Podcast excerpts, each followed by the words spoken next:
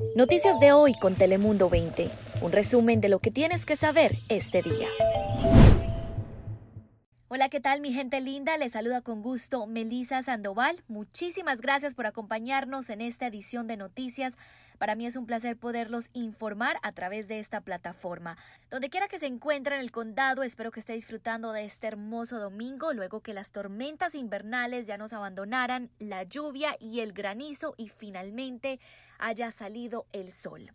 Pero para hablarnos de las condiciones del tiempo, más adelante mi compañera Daniela Guichiné nos va a acompañar. ¿Qué tal si iniciamos con las noticias? Porque le cuento que mientras nuevas cepas de coronavirus se están propagando a nivel mundial, ahora más que nunca la necesidad de vacunarse incrementa. Pero al parecer aún hay varias personas que no confían en la vacuna. ¿Usted qué cree en casita? Bueno, le cuento que algunas personas dicen que debido a las reacciones alérgicas o los efectos secundarios que varios han experimentado después de inmunizarse, desconfían de la eficacia de la vacuna. Para sacarnos de dudas, Telemundo 20 habló con un inmunólogo y nos dijo lo siguiente. El doctor Simón de la clínica Scripps indica que las alergias de las vacunas son increíblemente raras, pues analizaron los ingredientes que contiene la vacuna Moderna y Pfizer y no presentaban un halogénico común. Cabe mencionar que menos del 2% de nuestra población se ha vacunado, así que todavía nos queda mucho camino por recorrer en la logística de la inmunización.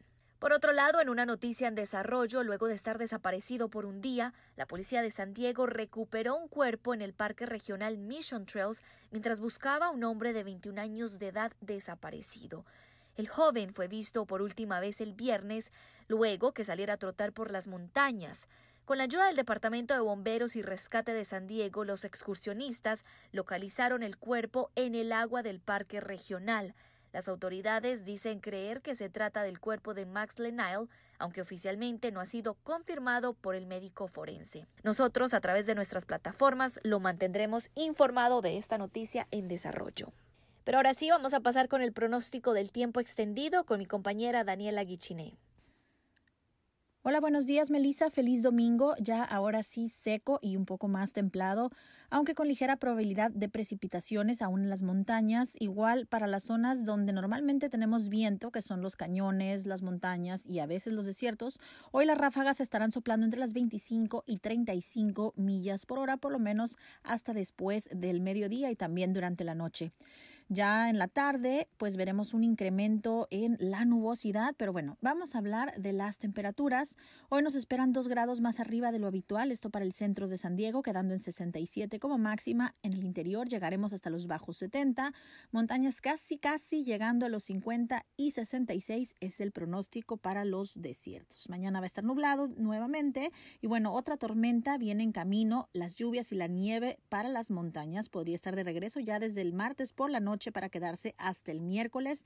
Esto vendrá acompañado de otro marcado descenso en los termómetros, así es que, bueno, los primeros días de febrero también habrá lluvia aquí en el sur de California, posiblemente iniciando la segunda semana del mes otra tormenta más llegue a la región, así es que pues mantengan los paraguas a la mano y por favor salgan bien abrigados, no tomen como referencia el sol o las temperaturas máximas que tenemos entre mediodía y las 2 de la tarde. Si salen, por favor, llévense una buena chamarra, aun cuando lleven cuando la lleven en la mano porque a partir del atardecer las temperaturas bajan de manera considerable y pues además lo, lo hacen cambiando de un momento a otro. Así es que por favor, ya lo saben, llévense su chamarra aunque sea en la mano. Ahora vamos con Fabián a más información. Muchas gracias, Daniela. Y hablamos ya de la situación en la frontera entre San Diego y Tijuana, ya que el Consulado General de México emitió un comunicado acerca del incidente ocurrido el pasado viernes en el que un grupo de migrantes fueron rescatados al intentar cruzar la frontera de Tijuana a San Diego por los alcantarillados. El incidente sucedió en la zona de San Isidro cuando los agentes detectaron la presencia de una persona en el drenaje. Anteriormente, varias personas habían sido arrastradas por la fuerza de la corriente dentro del alcantarillado. La patrulla fronteriza detuvo al menos a 17 personas de nacionalidad mexicana, de las cuales una llegó a fallecer. Se espera que en las próximas horas y en los próximos días la mayoría de los afectados sean devueltos a México y mientras tanto el personal consular está en proceso de notificar a las familias correspondientes lo sucedido. Y vamos ya a Tijuana porque tenemos que contarnos una de las grandes tristes noticias que ocurrieron, se los contábamos una vez más, decenas de familias perdieron su hogar en Tijuana. Esta vez la causa fue un hundimiento de tierra en la colonia 3 de octubre. Y es que, en un abrir y cerrar de ojos, el patrimonio de una vida se desmoronó para decenas de familias, como decimos, en la colonia 3 de octubre. De acuerdo con los vecinos, todo comenzó en una alcantarilla por una fuga de agua que causó estragos en la calle Febrero. Los vecinos de la zona están muy, muy molestos porque afirman que durante meses han explicado el problema a, a, las autoridades para que solucionasen la fuga de agua, pero pese a las múltiples llamadas nunca recibieron respuesta hasta que ocurrió el derrumbe. Escuchamos a Yolanda Martínez, una de las afectadas.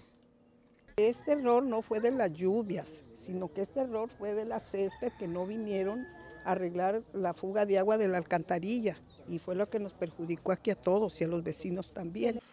Hasta 40 viviendas fueron afectadas en esta que es considerada una zona de alto riesgo y además de que el deslizamiento de tierra todavía puede continuar y siguen en peligro, así que pueden seguir desgajando el terreno para más familias. Se han habilitado dos albergues en la ciudad, en la unidad deportiva y en la colonia Reforma, pero sin embargo los afectados decidieron refugiarse con sus familiares. 50 familias afectadas han preferido resguardarse con amigos o familiares, algunos se quedaron en sus predios para cuidar sus pertenencias y solo siete personas han ido a los refugios. Varias cuadras se encuentran acordonadas, 30 viviendas fueron acordonadas por la Protección Civil Municipal en los últimos tres meses. De acuerdo con autoridades municipales, la Comisión Estatal de Servicios Públicos de Tijuana se encargará del análisis para informar de las causas que provocaron el deslizamiento de tierra. La zona afectada comprende unos 300 metros lineales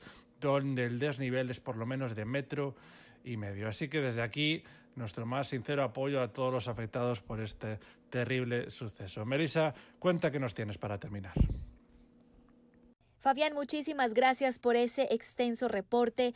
Y bueno, para terminar este segmento de noticias, si usted es amante de los animales, así como yo, de hecho le cuento un dato curioso que mi animal favorito es el caballo. Pero le cuento que tras haber estado cerrado por seis semanas, finalmente el zoológico de San Diego vuelve a abrir sus puertas al público. El parque temático se vio obligado a cerrar luego que el gobernador Gavin Newsom decretara la orden de permanecer en casa. Pero ¿qué cree? Ayer sábado, decenas de personas pudieron disfrutar al aire libre y visitar nuevamente a los animales.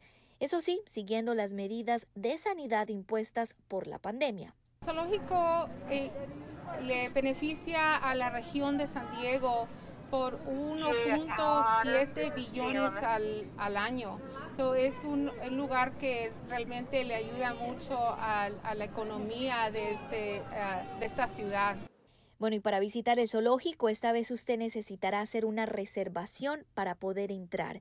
El costo del boleto para los niños es de 50 dólares y 60 dólares para los adultos. Así que ya sabe, si no tiene ningún plan familiar, esta es otra muy buena opción que tiene a su disposición para disfrutar de los animales y del aire libre. Así que ya sabe, si no tiene algún plan familiar, aquí tiene este a su disposición para poder disfrutar de los animalitos. Con estas noticias nos despedimos y espero poder conectarnos en una próxima edición. Chao, chao. Noticias de hoy con Telemundo 20. Suscríbete, ponemos información a tu alcance todos los días.